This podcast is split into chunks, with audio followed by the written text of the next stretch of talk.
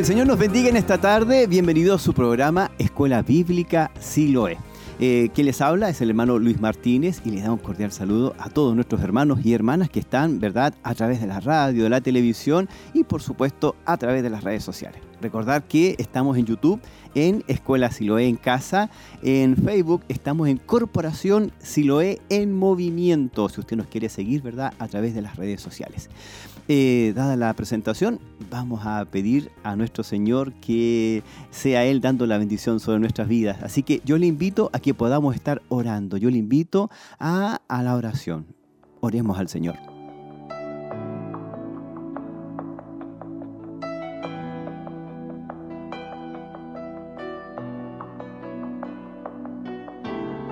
Dios y Padre eterno, en el nombre de Jesús, en esta hora, Señor, nos presentamos ante ti sabiendo que somos pecadores, sabiendo que en nosotros hay error y que en nosotros, Señor, está la confusión. Más sabemos que en ti está el perdón de pecados y está también la bendición sobre nuestras vidas. Por eso en esta hora acudimos a esa sangre bendita que fue derramada en la cruz por nuestros pecados. Y en esa sangre vertida en la cruz, en esta hora acudimos a ella para que sea vertida sobre nuestras vidas. En el nombre de Jesús pedimos misericordia, pedimos perdón y en el nombre de Jesús también pedimos la bendición del Padre, del Hijo y del Espíritu Santo sobre nuestras vidas. Amén, amén y amén.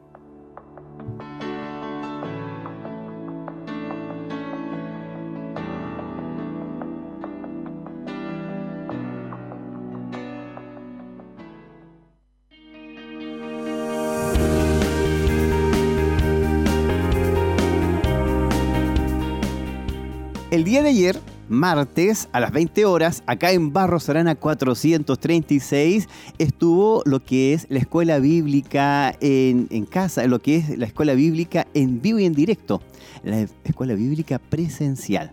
Y por supuesto también a través de las redes sociales. Así que eh, un saludo muy especial a nuestros hermanos que están participando y especialmente a los eh, profesores y profesoras de escuela bíblica el día de ayer eh, fue la invitación a una capacitación intensiva y fue esta invitación a toda la congregación, así que los hermanos invitaron a toda la congregación, especialmente a los hermanos y hermanas que quieren, ¿verdad?, saber y conocer y capacitarse en lo que es la oratoria especialmente aquellos hermanos que quieren eh, ser coordinadores, predicadores, y también hermanas y hermanos que quieren ser maestros de escuela bíblica.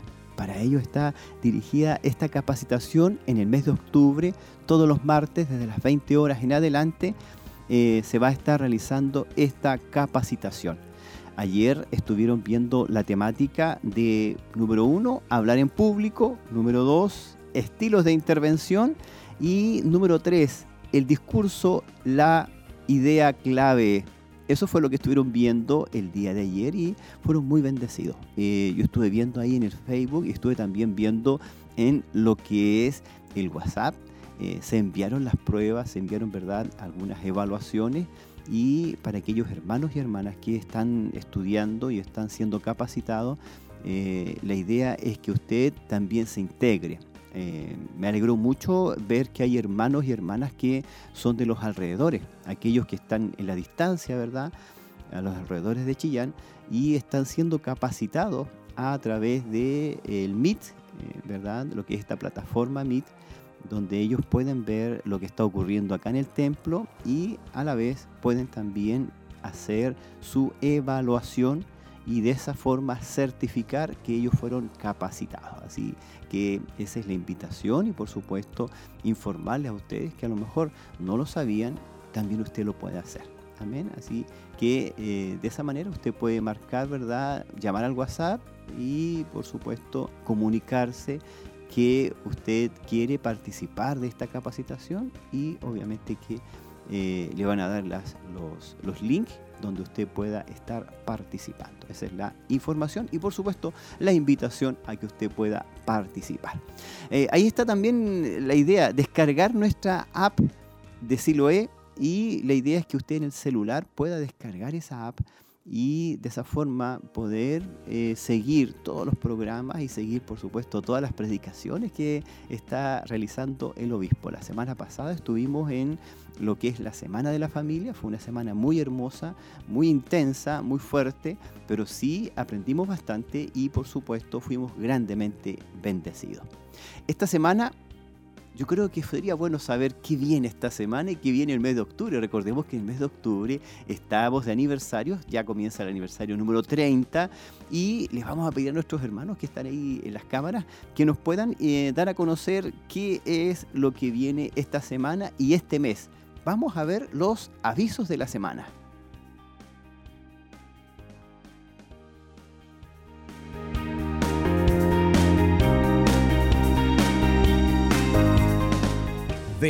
Porque instrumento escogido me es este para llevar mi nombre en presencia de los gentiles, de reyes y de los hijos de Israel.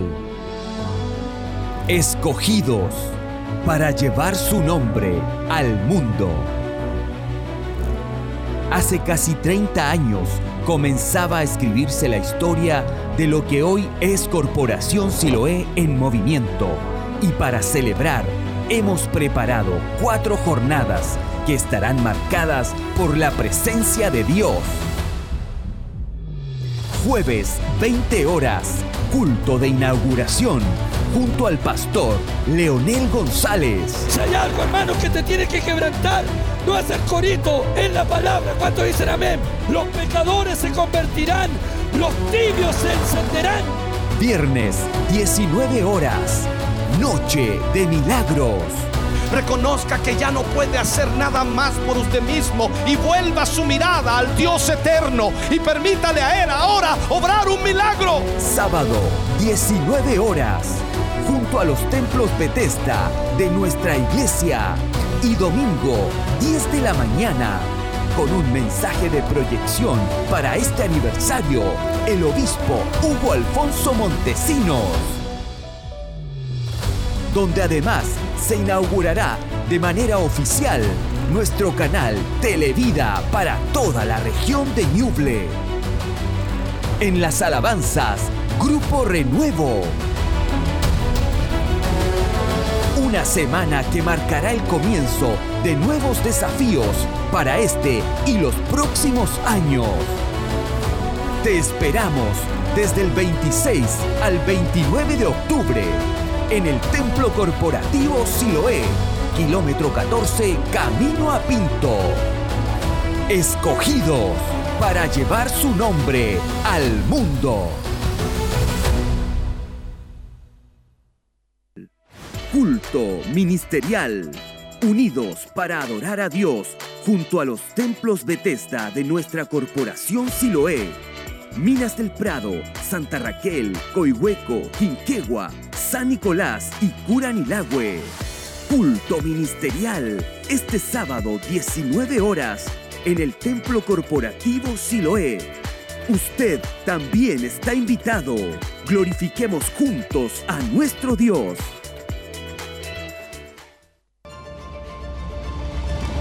El Señor le dijo, ve, porque instrumento escogido me es este para llevar mi nombre en presencia de los gentiles y de reyes y de los hijos de Israel. Hechos 9:15.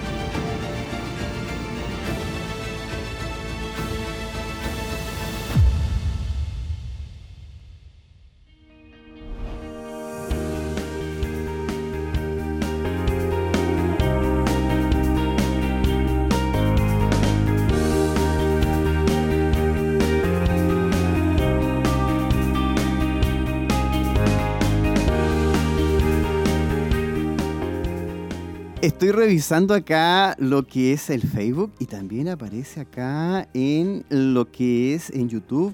Eh, estamos en vivo, ¿ah? estamos en vivo en este minuto. Recuerde que todos los miércoles, desde la 1 hasta las 2 de la tarde, estamos acompañándonos en Escuela Bíblica Siloé. Y esa es la invitación a que podamos nosotros, ¿verdad?, eh, estar recibiendo palabra del Señor, compartir la palabra de nuestro Señor Jesucristo y eh, tener una serie de lecciones que están relacionadas con la vida cristiana. Así que esa es la invitación.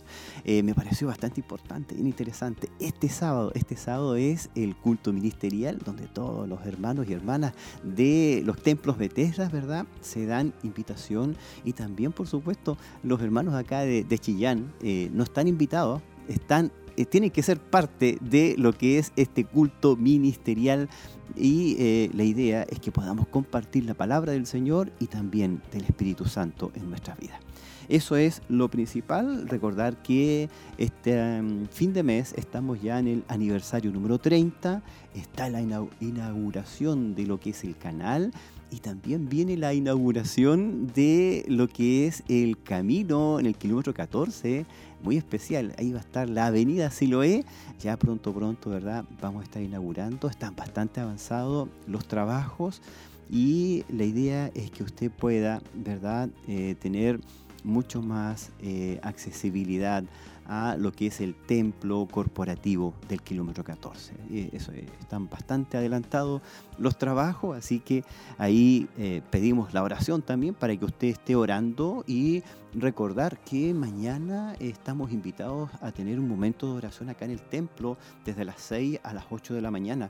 Y eso es muy importante, poder estar orando por este aniversario número 30 y por todo lo que va a ocurrir, ¿verdad? Eh, recordemos que Dios tiene una bendición ya decretada para nosotros, pero recordemos que hay alguien que no quiere que esto ocurra. Así que vamos a estar pidiendo bendición, pidiendo protección y bendición sobre nuestro obispo, sobre nuestra pastora, sobre eh, la, familia pastoral, sobre los líderes, ¿verdad?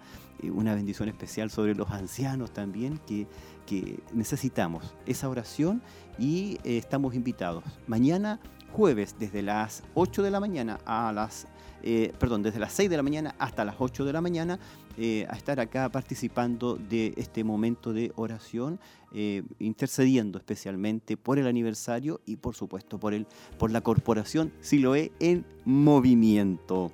Eso es lo principal. quiero hacerle una pregunta, a ver, acérquese un poco más, a ver. La pregunta de hoy día es la siguiente. ¿Cuál es la importancia de los límites? ¿Son importantes los límites o no son importantes? ¿Por qué será que eh, los jóvenes lo primero que se revelan es en contra de los límites? Hay una hora para llegar a la casa, hay una hora determinada, eh, hay cierta mm, cantidad que usted puede comer, hasta ahí nada más, no más que eso. Por eso que la pregunta de hoy día es, ¿por qué son tan importantes los límites? ¿Cuál es la importancia de tener límites? Hoy nos corresponde la lección número 14 y el título es Límites saludables. Ese es el título de la lección número 14 y que vamos a estar viendo hoy día.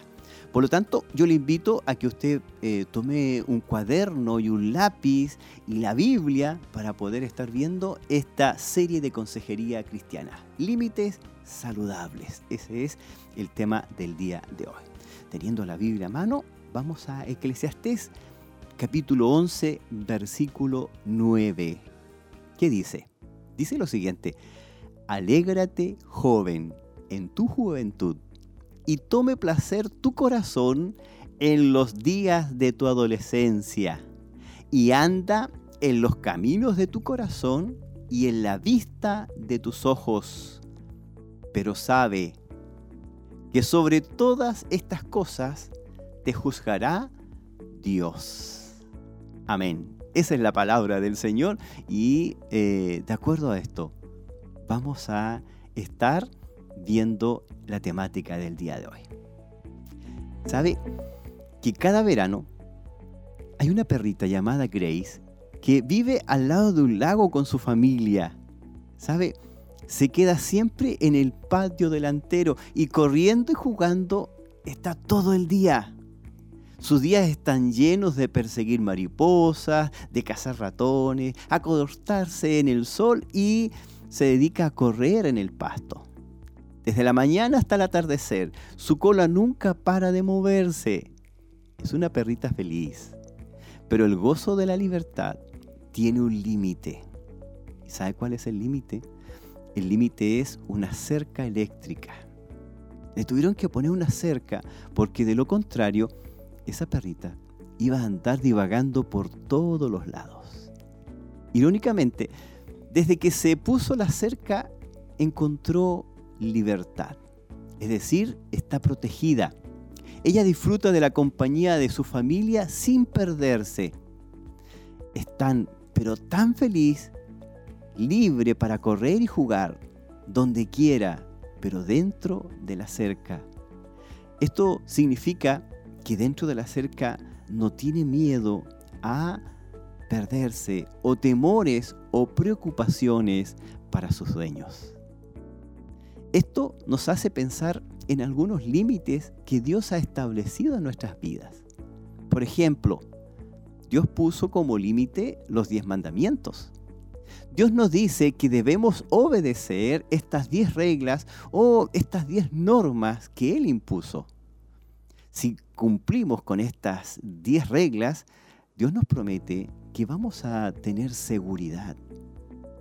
Entonces, hay límites que darán libertad.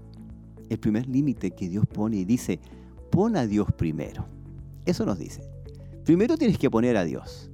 Segundo, alaba solamente a Dios, dale la honra y gloria solamente a Dios. Tercero, usa el nombre de Dios con respeto. Cuarto, recuerda descansar y recuerda dar el día de reposo.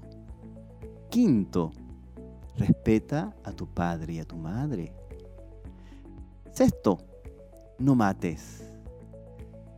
Séptimo, sé fiel en tu matrimonio. Ocho, no robes. Nueve, no mientas. Y diez, no envidies a otros.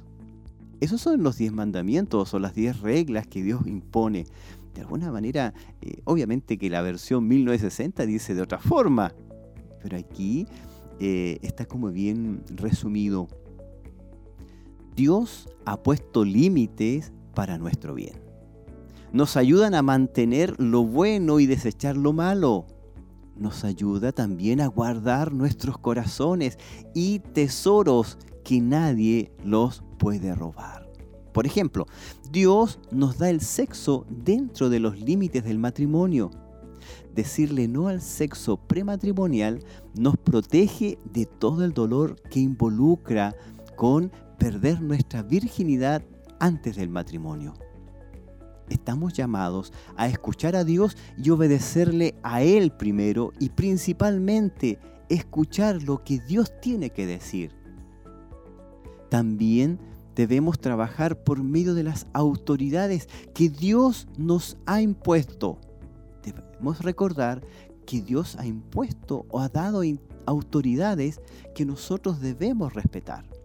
Por ejemplo, la primera autoridad que Dios nos da son la autoridad de nuestros padres.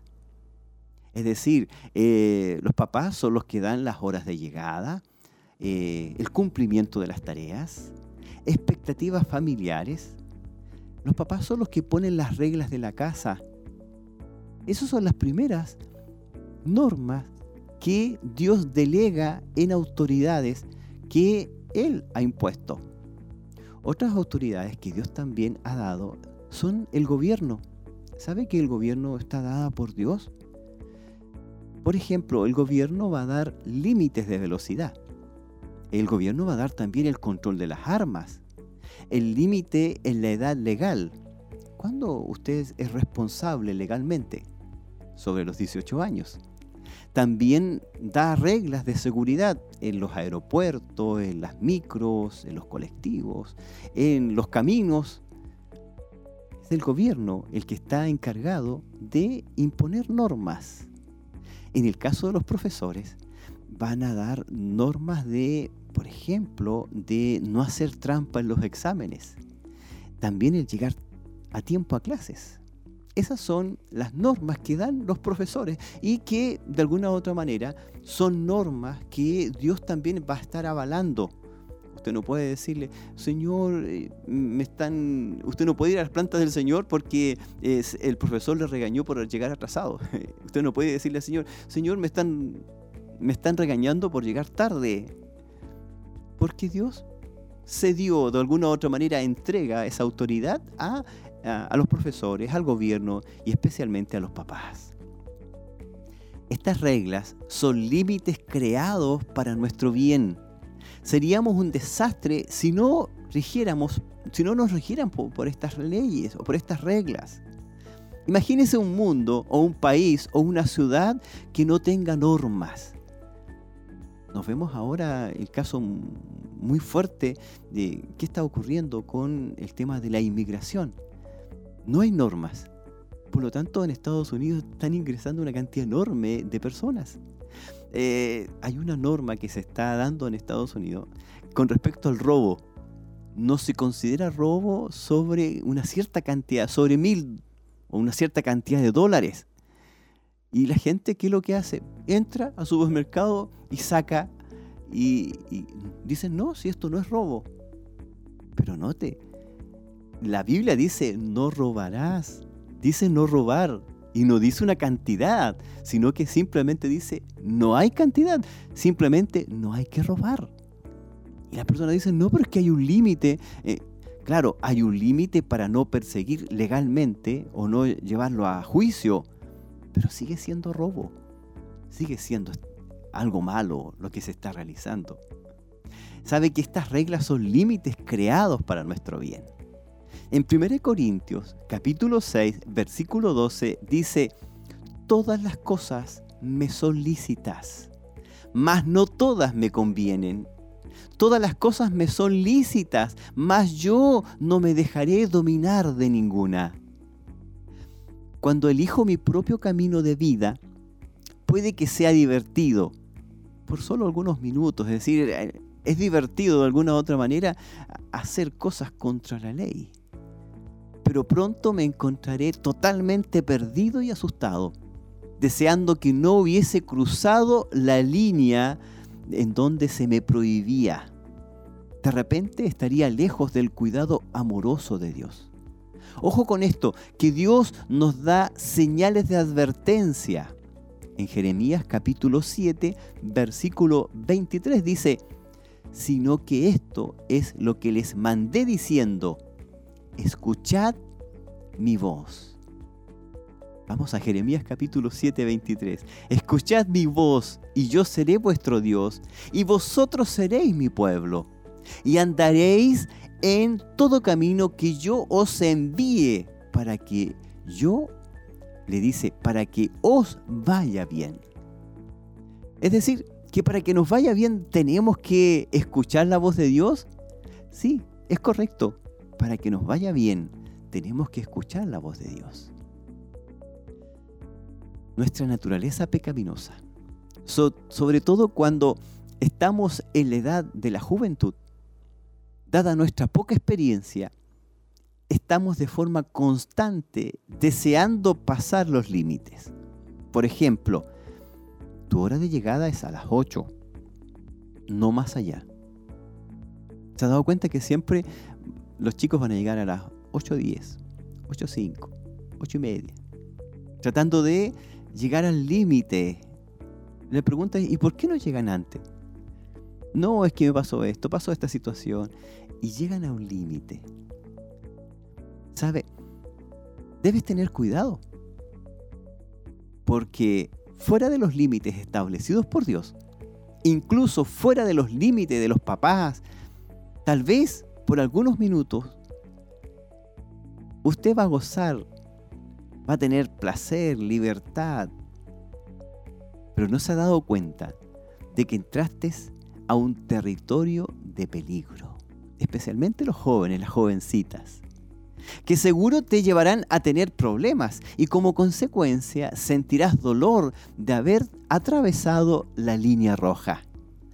Por otro lado, si te mantienes dentro de los límites, estarás protegido, estarás protegida y disfrutarás de la compañía y la cobertura de Dios.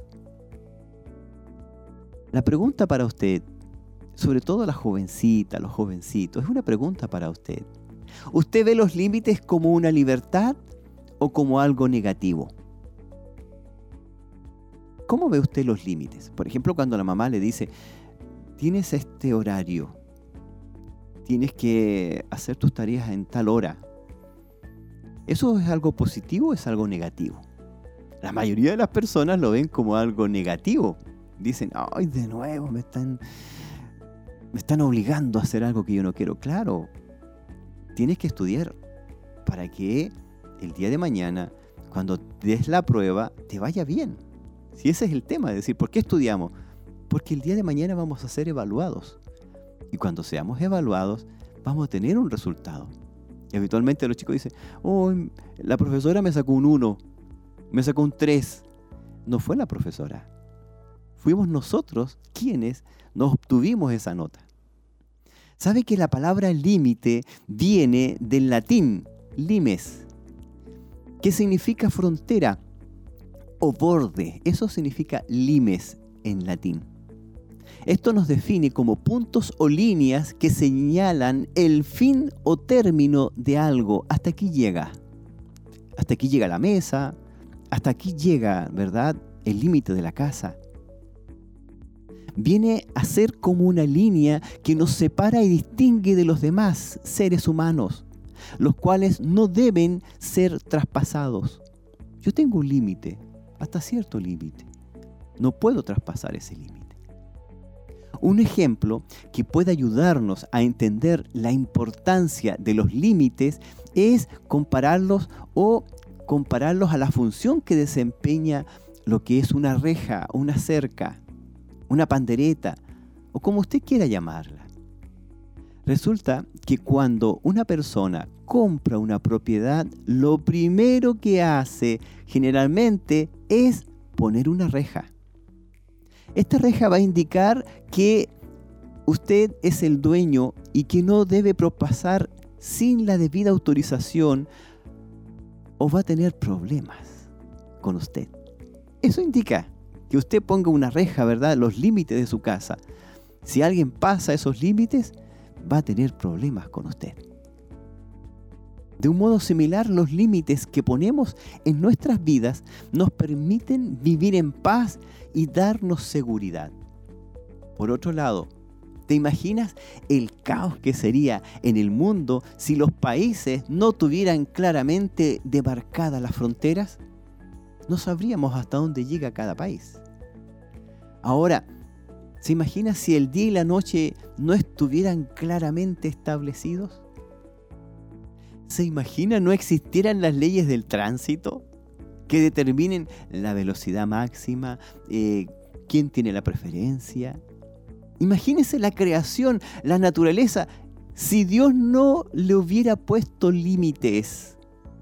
El límite del mar, el límite del mar está dado por el Espíritu Santo. Hasta aquí llega. Y Dios le dio límites al mar. Job capítulo 38 versículo 11. Dije, y dije, hasta aquí llegarás, pero no más allá. Aquí se detendrá el orgullo de tus olas. Eso le dijo al mar. Por lo tanto, la pregunta es, ¿debe un cristiano tener límites? Porque algunos dicen, no, si en Cristo tenemos libertad. En Jesucristo tenemos libertad. En el Antiguo Testamento hay límites. En el Nuevo Testamento hay libertad. Hay plena libertad. Y la pregunta es, ¿debe un cristiano poner límites? Desde el punto bíblico, los límites están relacionados con el autocontrol. La Biblia nos ordena que nos controlemos a nosotros mismos. Sé que, que puede ser o te puedes hacer esta pregunta. La pregunta es, ¿poner límites me conviene o me convierte en una persona egoísta? Porque una persona que pone límites, uno dice, esto es egoísmo. Estas son, de alguna manera, preguntas que nos hacen al respecto de los límites. Muchos cristianos piensan que poner ciertos límites equivale a ser una persona egoísta. Es decir, tengo un ego. Es decir, nos alejan del llamado que tienen a reflejar el carácter de Cristo que manda la Escritura. En Efesios capítulo 5, versículo 1 dice, Sed pues imitadores de Dios como hijos amados. Por lo tanto, estamos llamados a ser como Dios. Lo cierto es que aprender a manejarlos con límites adecuados y sanos nos permitirá ser dignos representantes de Dios en medio de este mundo caído que vive en oscuridad y desorden. ¿Se ha dado cuenta que los jóvenes en la actualidad tienden a, no tener límites? Por ejemplo, no tienen límite de los pantalones. El primer límite que pierden es a dónde ponen sus pantalones. A veces uno dice, pero lo lógico es tener sus pantalones como corresponde. No, ellos pierden su límite y llegan a un punto en donde obviamente que eh, no, le dan límite, no, tienen límite. Así que obviamente que eh, la idea es que poder tener límites. Otro grupo piensa que Dios puso los límites con la finalidad de solo de mantener subyugados, es decir, mantener bajo control a las personas y negarnos disfrutar de una vida placentera. Eso es lo que pensó Eva cuando, ¿verdad? Satanás se le acercó. Nos ha dicho Dios. Esa fue la pregunta que le dio Satanás a Eva. Y claro, automáticamente Eva comenzó a pensar eh, que en realidad eh, eh, se le estaba negando el poder disfrutar de algo. No hay nada más lejos de la realidad ya que al vivir dentro de los preceptos establecidos en su palabra por la palabra de Dios, experimentamos la verdadera libertad. Es decir, cuando nosotros cumplimos la palabra de Dios y cuando realmente nosotros seguimos lo que Dios dice, somos libres. Y sabe que somos bendecidos, son bendecidas nuestras vidas. Por lo tanto, somos alejados del comportamiento pecaminoso. Este comportamiento pecaminoso va a producir desborde de nuestras pasiones y que tarde o temprano nos van a llevar a la destrucción espiritual, a la destrucción moral, emocional y también física. ¿Se ha dado cuenta que las personas que pierden el control, por ejemplo, de los estupefacientes, el control de la alimentación, el control de, de la vida amorosa, finalmente terminan emocionalmente quebrados, quebrantados. Si usted se fija, las personas que pierden el control de, las drogas físicamente se destruyen. Por eso que vemos personas que tienen, parecen que su vida, su cuerpo está siendo destruido.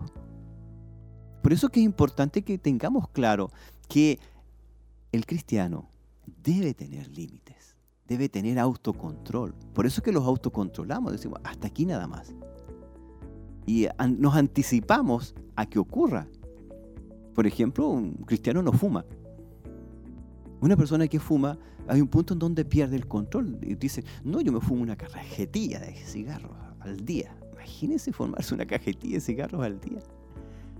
Quiere decir que la persona perdió todo control. Usted ha visto personas que son compulsivas, una tras otra, una tras otra. Es porque esa persona ya perdió el control de sí misma. También tenemos el problema del café. Hay personas que pierden el control del café y no pueden vivir sin tomar café. Autocontrol. Hay que poner límites. El tema de hoy día es ese. Límites. Hay límites.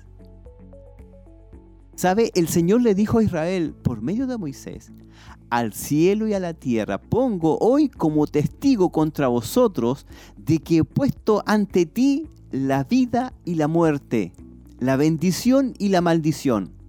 Escoge pues la vida para que vivas tú y tu descendencia. Eso es lo que le dijo Dios a Moisés. Dios puso al cielo y la tierra como testigo de que Él ponía la vida y la muerte. Ustedes escojan lo que quieren hacer. Si quieren vivir, es que escojan la vida. Si quieren morir, escojan la muerte, pero ustedes allá. Escojan la bendición o la maldición. Ustedes deciden. ¿Se ha dado cuenta que las personas son las que deciden ser bendecidos o ser maldecidos? Antes de que el drogadicto llegue, ¿verdad?, a un estado final, ya esa persona decidió de antemano ser maldecido. La persona que decidió llegar virgen al matrimonio está eligiendo ser bendecido o bendecida desde antes. Porque la persona decidió antes, dijo, yo quiero ser bendecido, yo quiero llegar bendecida. Cada ser humano que quiera vivir de una forma sabia, honrando el nombre de Dios y siendo su testigo en la tierra, solo podrá lograrlo si se dispone a conocer, estudiar y practicar la palabra. Por tanto, velar en oración es parte del llamado. Un criterio fundamental que jamás debe faltar al momento de establecer los límites es que no se trata solo de mi bienestar, sino del bienestar de los demás, a quien yo estoy llamado a amar y cuidar.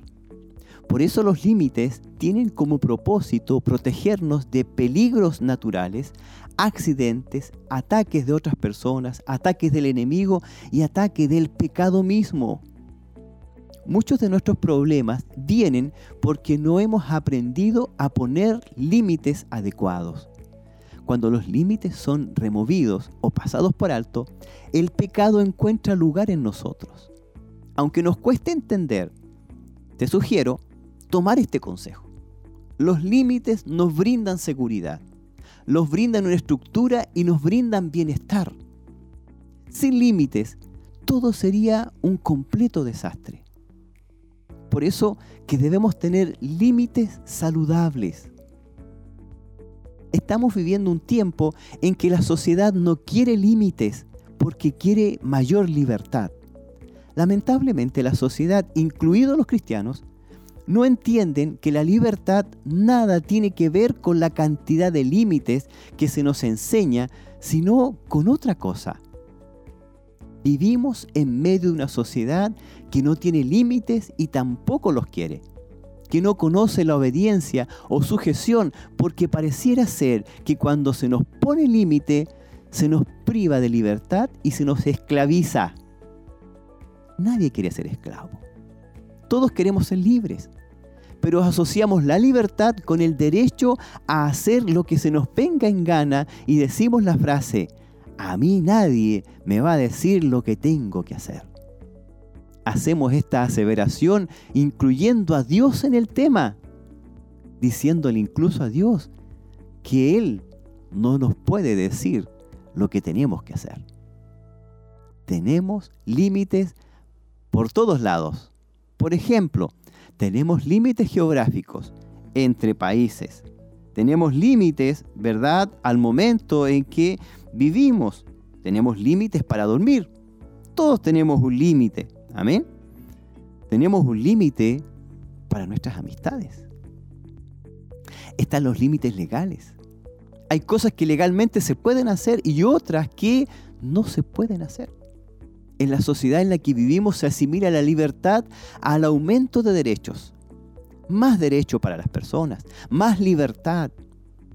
La gente cree que está yendo hacia la libertad, pero va hacia la esclavitud. El mundo realmente está desorbitado. ¿Quiénes son los que ponen límites? Esa es una pregunta. ¿Quiénes son los que ponen límite? La pregunta es, quiénes son.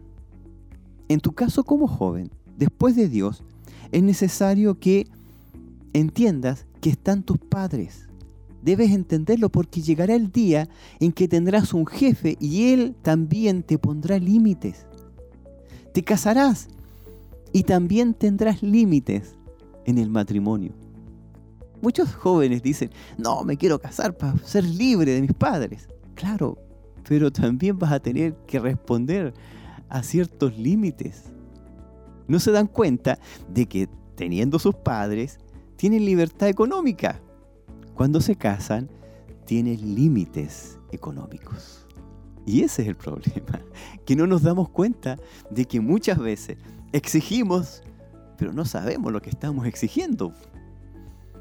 En todo lugar está demarcada la línea que nos limita. Siempre hay quien pone límites. autoridades ponen límites cuando ocupan el lugar que les corresponde. Y hay muchas clases de autoridades. Los empresarios ponen límites, ellos estipulan lo que se puede hacer y lo que no se puede hacer. Pero asimismo, como empresario, está limitado por la ley. No puede hacer lo que se le da la gana porque el empleado también tiene derechos. Tiene límites por doquier. Lo que sucede es que la gente no soporta los límites. Hoy en día, los niños mandan más que los padres. Los niños confrontan a sus padres. Y si esto los increpan, los hijos los amenazan con denunciar a sus propios padres a las autoridades.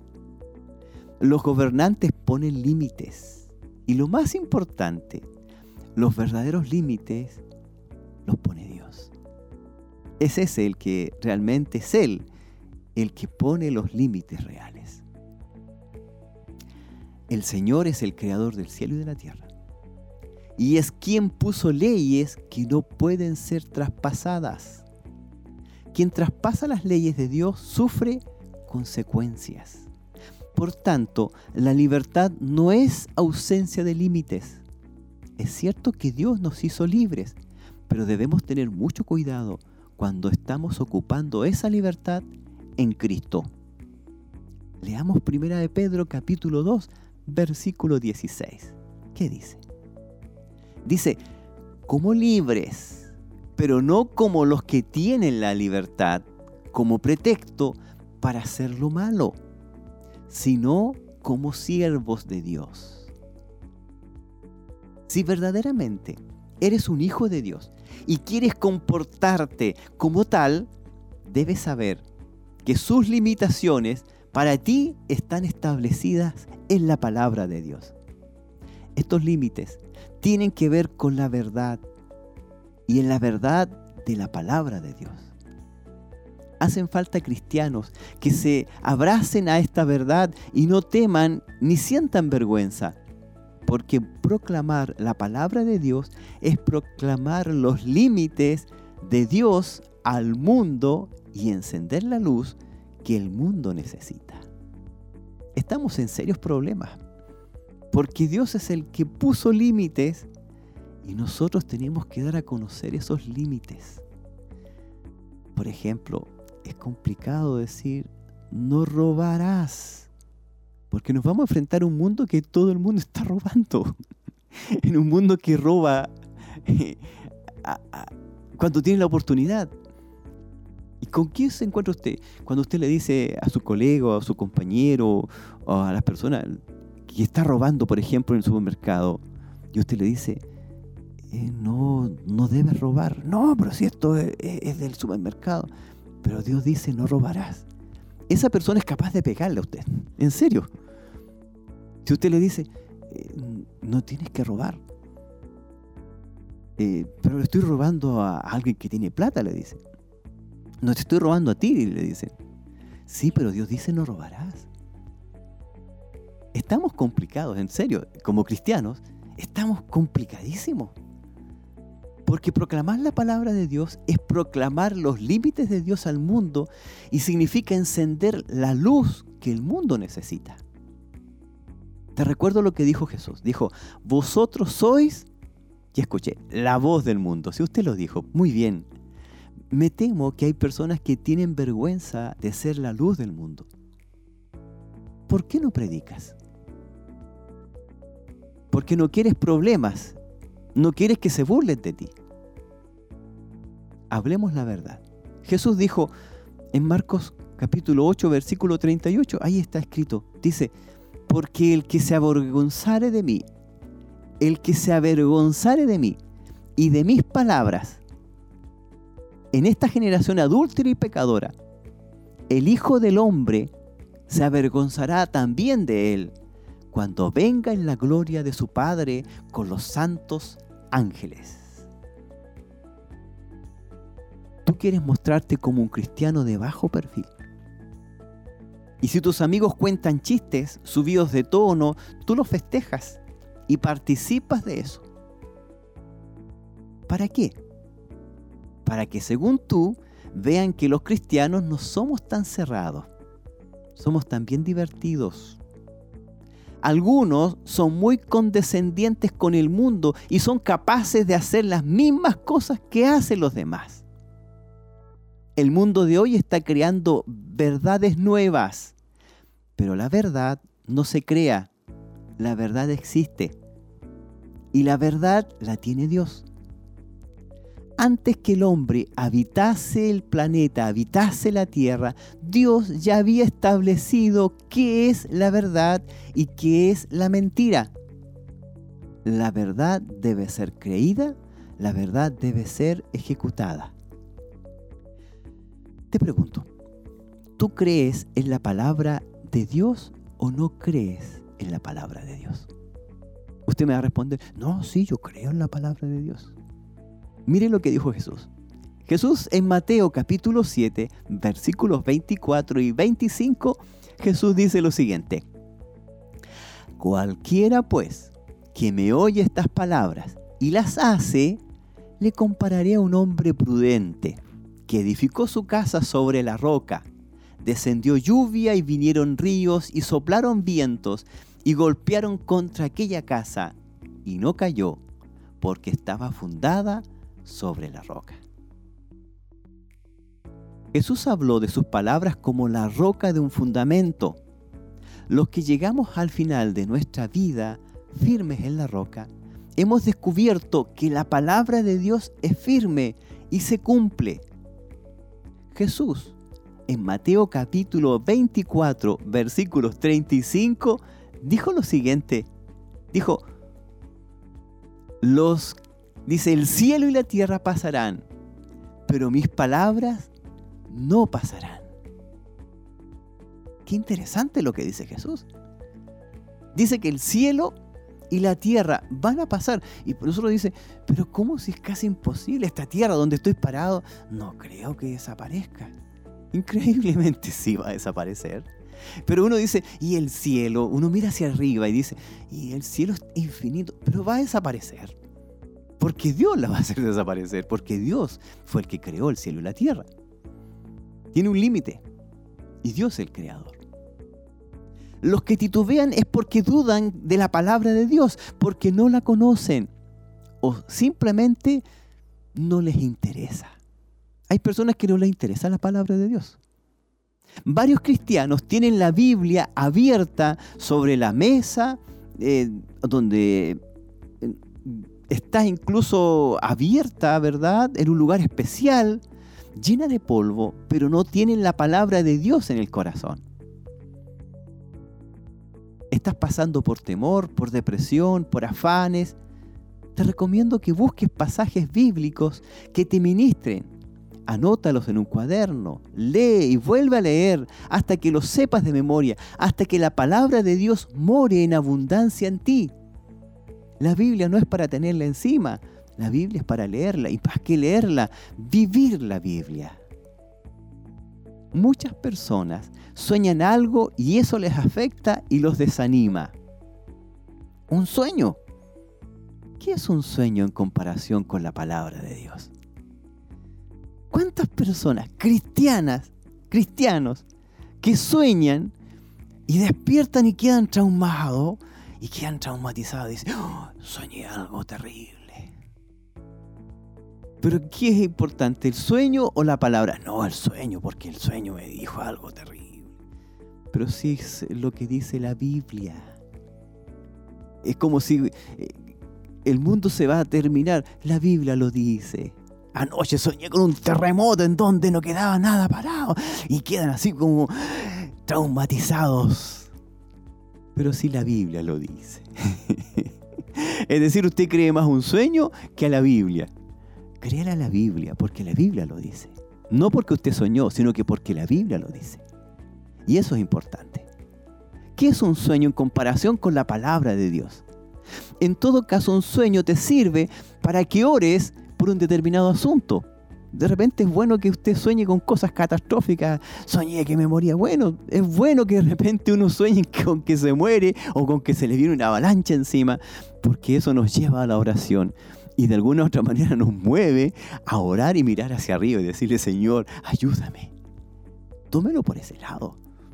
Porque Dios también permite cosas para que nosotros podamos estar más cerca de Él. Para, pero no para que entres en temor, en angustia o en impotencia, al contrario, es para que tú entres en la confianza del Señor. Pero qué hermosa es esa oración cuando dice, pero yo confío en ti, Señor. Estoy atribulado, tengo miedo, pero confío en que tú me vas a ayudar. Y así debe terminar una oración de fe. Dice la Biblia, y la palabra de Dios es la verdad, que somos más que vencedores en todas las cosas. Si te aferras a Jesús ahora, te vas a reír de los problemas porque Dios te ha hecho promesas para que vivas feliz, en paz y confiado. ¿Sabe usted cuál es la libertad según Dios? Analicemos la libertad según Dios. Los límites de Dios son reales. Según el diccionario, la libertad es la facultad natural que tiene el hombre para hacer una cosa u otra y para no hacer. Es decir, tiene la libertad de hacer o no hacer. Esa es la libertad que, que se refiere, ¿verdad?, el diccionario. A esto nosotros lo llamaríamos libre albedrío. Existe una palabra, ¿verdad? Libre albedrío. Pero he conocido personas que no tienen esa facultad, que no pueden vivir si no van al bar, si no usan la droga, o si no adulteran, o si no van a la fiesta. Son como dependientes. ¿Se han dado cuenta que las personas dicen, no, yo soy libre, vivo, lo, hago lo que yo quiera, pero dependen de la droga, dependen del alcohol, dependen del cigarro, dependen de tener una relación nueva cada día. Personas que no tienen dominio propio, no tienen el poder de Dios en sus vidas. Porque debo decirte que a la verdad hay que amarla. Tenemos que estar en comunión con la verdad. Esto significa vivir una intimidad con Jesús y amarlo. Jesús es tu libertador. En Juan capítulo 8, versículo 36 dice, así que si el Hijo os libertare, seréis verdaderamente libres.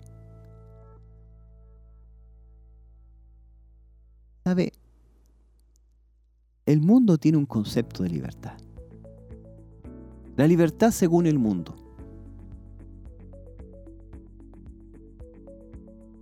Según el diccionario, la libertad es la falta de sujeción y subordinación. Esto viene al caso con lo que he dado a conocer. Aquí se genera confusión porque no se sabe bien qué es libertad. Por un lado nos dicen que es el derecho a hacer o no hacer. Por otro lado, el diccionario dice falta de sujeción y de subordinación. Eso es libertad. Genera una confusión. Pareciera ser que en un anarquista tiene libertad de romper vidrios, pintar iglesias, hacer pedazos, quemar algo que él no hizo, algo que él no construyó, tiene derecho a destruirlo y quemarlo. Por otro lado, las feministas tienen la libertad de salir a la calle desnudas. Pareciera ser que la libertad trajo un tiempo de conquista al mundo, pero eso no es libertad. ¿La libertad es buena o es mala? Estamos en un tiempo en donde nos cuestionamos, decimos, bueno, ¿es bueno tener libertad o no es bueno tener libertad? Nos recordamos de los dictadores, ¿verdad? En donde pusieron reglas y normas. Y hay personas que dicen, era mejor ese tiempo. Pero ¿qué dice la Biblia? depende de lo que yo entienda por libertad. Porque si yo entiendo que la libertad es lo que la Biblia me enseña, entonces la libertad es buena. Pero la libertad, de acuerdo a lo que enseña la Biblia, es vivir dentro de los parámetros que Dios ha entregado y que la Biblia nos enseña. Es vivir dentro de los parámetros de Dios y dentro de los límites. Cuando la verdad, verdadera libertad se apodera de ti, huyen otras cosas que se ponían, que te dejaban actuar en libertad, pero te esclavizaban. ¿Sabe cuál es la verdadera definición de libertad? La encontramos en Juan capítulo 8 versículo 32. Y conoceréis la verdad, y la verdad os hará libres. Si conoces la verdad, ella te hace libre. La verdad corta el poder de los estados de ánimos negativos. La verdad anula el poder del temor, de los recuerdos, de la tristeza. Jesucristo es tu libertador o es tu propio albedrío quien termina siendo tu amo y tu dueño. Define si eres una persona libre o esclava. Si un sueño te quita el sueño, si una mirada te roba la paz y un recuerdo te sumerge en la tristeza, tú no conoces la verdad. Jesús desea que lo conozcas a Él profundamente. Conocer la verdad no solo significa conocer la palabra de Dios, significa amar la verdad. Y amar la verdad es amar a Cristo. Amar a Cristo es intimidar con Él y poder decirle a cada momento, Jesús, te amo. Jesús, te adoro. Tú eres mi paz. Tú eres mi bendición. Tú eres mi libertador. ¿Usted conversa así con el Señor? Le dice de repente, Señor, tú eres mi Dios. Si no puedes superar lo que te ha dicho o ha hecho alguien, tú no conoces la verdad. Necesitas meditar en la palabra de Dios, porque tu palabra siempre te va a dar la salida. Dios tiene esa palabra oportuna para tu problema. Jesús no quiere que sigas siendo esclavo. ¿De qué te sirve asistir a la iglesia, cantar, ofrendar, si eres esclavo? Si sales de la iglesia y eres un mundano más. Si en donde estudias se burlan de ti porque eres cristiano y has decidido quedarte callado, entonces eres esclavo. Es importante que aprendas ahora que eres joven a respetar los límites saludables para tu vida. No crecerás si no aprendes a respetar los límites en tu hogar. Una persona con límites sanos asume la responsabilidad de su propia vida y permite que los demás vivan su propia responsabilidad. El objetivo de los límites es hacer sacrificios por las personas cuando sea apropiado, pero nunca de forma destructiva. Ser amable no es un cheque en blanco para que los demás agoten continuamente nuestra cuenta emocional. Decir sí por miedo al rechazo es en realidad un motivo egoísta para ser amable. Esta dificultad de poner límites saludables también podría hacerse evidente en el hecho de que hay personas para quienes la palabra no les resulta imposible de pronunciar. Negarse a hacer algo que se les pide, aun cuando saben que terminarán dañados, viven sobrecargados de compromisos que no les tocaba asumir, pues entienden que es la forma como un cristiano está llamado a comportarse esta práctica les genera conflictos o los hacen pecar por temor a perder la aprobación o afecto de quienes les rodean. En Gálatas capítulo, capítulo 1, versículo 10 dice lo siguiente, porque busco ahora el favor de los hombres o el de Dios, o me esfuerzo por agradar a los hombres. Si yo todavía estuviera tratando de agradar a los hombres, no sería siervo de Cristo. Acuerdo a esto, que Pablo le dice a los Gálatas, ¿busco ahora el favor de los hombres o el de Dios? Debemos concluir con lo siguiente. Los límites son saludables y necesarios en todas las áreas de nuestra vida encontramos límites en nuestra sociedad en las diferentes instituciones que existen. Hay límites humanos y límites divinos. Los límites que establece su palabra son los más importantes y están por sobre toda normativa humana. Solo en Dios encontramos la libertad que necesitamos. Por último, si amamos a Dios, queremos agradable. Por eso ponemos límites sobre lo que hacemos porque sabemos que hay cosas que no son agradables a Dios.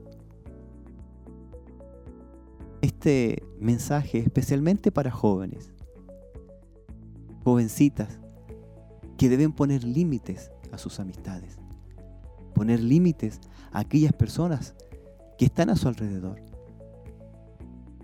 Finalmente, quiero que quedemos con la palabra del Señor. Podamos leer lo que dijo Jesús según Juan 14, versículo 15. Y con esto vamos a concluir. Jesucristo dice, si me amáis, guardad mis mandamientos. Y eso es una orden. Si tú me amas, vas a guardar mis mandamientos. Eso es lo que le dice Jesús a sus discípulos. Por eso que quiero invitarte a que podamos estar orando, que podamos tener un momento de reflexión y nos hagamos la pregunta, ¿estamos poniendo límites saludables a nuestro alrededor? ¿Estamos realmente cumpliendo la palabra de Dios? ¿Estamos guardando la palabra de Dios? ¿O simplemente estamos dejando que los demás pasen nuestros límites? Nosotros como cristianos tenemos que poner límites. Hay cosas que usted no puede, delante de mí no puede contar chistes de doble sentido. Usted no puede decir groserías. Se ha dado cuenta que a veces hay personas que dicen groserías. Y usted tiene amigos y amigas, tiene compañeros y compañeras que le tratan mal, le tratan con groserías. Y usted no se atreve ni siquiera a decirle, oye, mira, ¿sabe? No me gusta que me digas de esa forma. Ni tampoco te refieras a mí de esa forma. Porque yo me valoro. A lo mejor los demás es, es, simpático. Se ha dado cuenta que los jóvenes ahora es como la moda que se traten mal. Y se tratan, pero pésimo. Y son amigos, son amigas, es decir, la mejor amiga y, y las tratan de una forma terrible. Y usted como cristiana, usted como cristiano, está pasando eso. Le están tratando mal y usted, dice, ¿cómo lo hago para decir que no me gusta que me digan así y, que está, en, está en estrecho ahí, está con problemas? Y Jesús le dice, si me amáis, guardad mis mandamientos. Yo creo que en esta tarde podamos orar al Señor para que nos dé fortaleza y nos dé valentía de poner límites y poder levantar la voz y decirle, sabe, no me gusta lo que tú estás haciendo. Eres mi amiga, eres mi amigo, pero no me trates así, porque no es lo correcto. Yo soy hijo de Dios, yo soy hija de Dios, dígale. Por lo tanto, no me trates así porque yo a ti no te trato así. Eso cuesta mucho. Para un jovencito, una jovencita, cuesta mucho. ¿Cómo lo podemos hacer? A través de la oración. Si usted se fortalece en el Espíritu Santo, si usted se fortalece en el poder de la oración, va a poder enfrentar a esa persona que lo está tratando mal y usted va a poner límites. Le invito a orar. Oremos a la presencia del Señor para que sea Él con su Espíritu Santo que nos dé fortaleza. Oramos a la presencia del Señor. Padre eterno, en el nombre de Jesús. En esta hora, Señor, yo pido por mis hermanos y hermanas que están a través de la radio, de la televisión y que se han identificado con este problema. No saben cómo enfrentar a sus amigos, a sus amigas, a su grupo familiar, a, las personas que le rodean en el colegio. Y yo te pido por ellos, Señor. Yo te pido que tú les des esa fortaleza esa bendición y que tu Espíritu Santo esté sobre sus vidas. Que puedan tener la valentía de enfrentar a estas personas y con amor puedan decir que hay límites, que Dios ha impuesto límites y que Él pide y ella pide que sea respetado. Padre, en el nombre de Jesús, yo te pido por los jóvenes y las jovencitas. Yo te pido por aquellas personas que están siendo ofendidas y que están siendo de alguna u otra manera sobrepasados sus límites.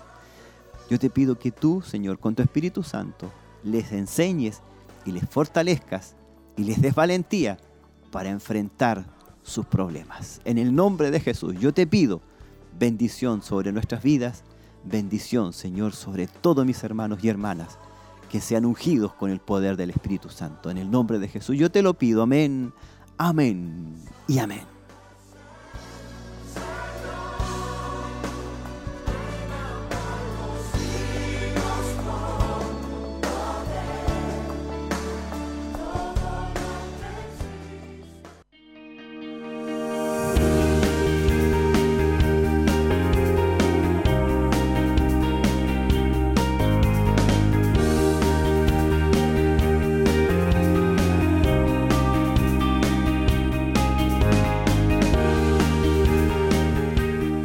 Estaba ahí mirando lo que son las redes sociales, hay hermanos y hermanas, ¿verdad?, que envían saludos eh, muy especial.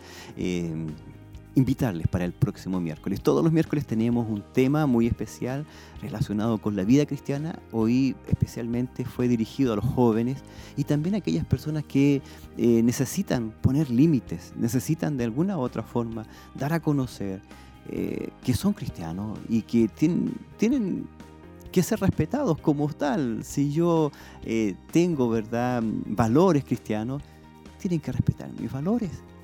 No porque ellos sean personas que no crean en Dios o no crean en verdad eh, en los derechos de las personas, pero necesitamos nosotros poner un límite. Así que les invitamos a mis hermanos y hermanas al próximo miércoles desde la 1 hasta las 2 de la tarde tener este momento de bendición. Este mensaje va a ser repetido a las 20 horas y por supuesto eh, mañana jueves, los días jueves estamos orando desde las 6 hasta las 8 y estamos siendo bendecidos. Solamente despedirme, un saludo muy especial a nuestro obispo, que el Señor les fortalezca y, les dé fuerza para seguir adelante y eh, para hacer todo lo que tiene que hacer. Y por supuesto nuestra pastora, que sea bendecida, la familia pastoral y a nuestros hermanos que están acá apoyando. damos la bienvenida a nuestro hermano Jonathan Reyes, a nuestro hermano Luis y a nuestro hermano Jeremías Chávez y nuestra hermana eh, Tracy. Que el Señor les bendiga. Nos vemos el próximo miércoles desde la 1 hasta las 2 de la tarde. Bendiciones.